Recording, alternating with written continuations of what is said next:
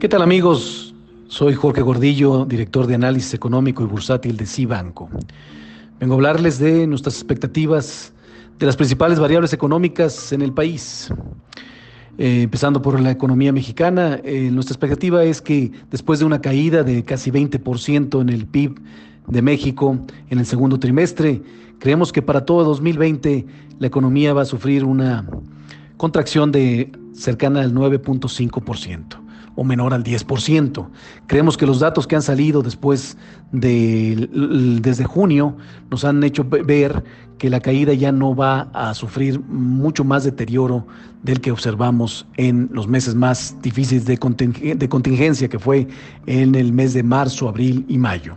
Para el próximo año tampoco no tenemos mucha eh, catalizadores para esperar una, una recuperación muy fuerte. Nuestra expectativa es una recuperación de 3.6% y muy lastimado por esta falta de confianza del inversionista que le haga recuperar de manera importante. Hay quien eh, siempre hemos estado diciendo que la recuperación será en una especie de forma de paloma, hay quien le, le llama V, pero lo que es una realidad es que también puede estar formando otro tipo de letras, como una K, que significa bueno, que la recuperación no va a ser pareja, no va a ser para todos los sectores, quizá habrá sectores que se recuperen mucho más rápido y habrá otros sectores que sufran y que terminen pasando varios años para tener que poder recuperar los niveles previos a la pandemia. Esta restricción que hemos estado observando nos hace eh, pensar en nuevas estrategias eh, que, que, nos permitan hacer cosas diferentes y tener y no esperar tanto eh, que las cosas sean tan normales como estaban previos a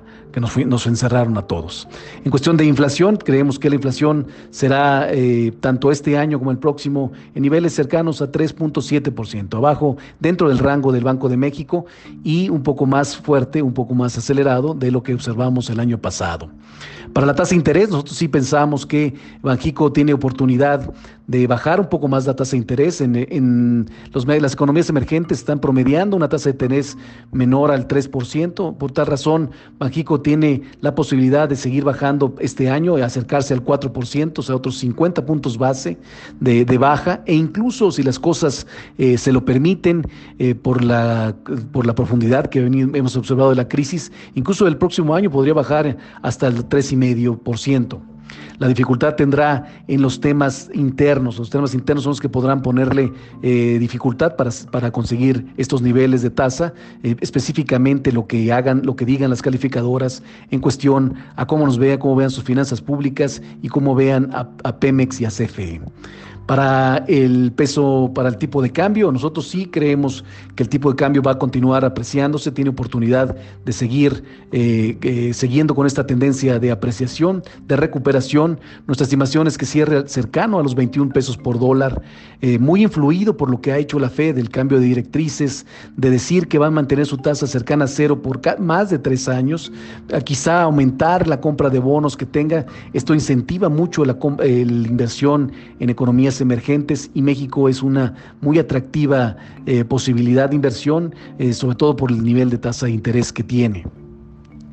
Eh, este, esperamos todavía para el próximo año una todavía un nivel de cerca de 20.8 pesos por dólar de cierre, pero por supuesto eh, los riesgos internos a los que tiene que estar cuidado y a los que podrían ponerle un alto a este buen eh, momento para el peso mexicano son, otra vez decimos, lo que podría ser, lo que podrían ser las calificadoras con respecto a la deuda mexicana, con respecto a las finanzas públicas.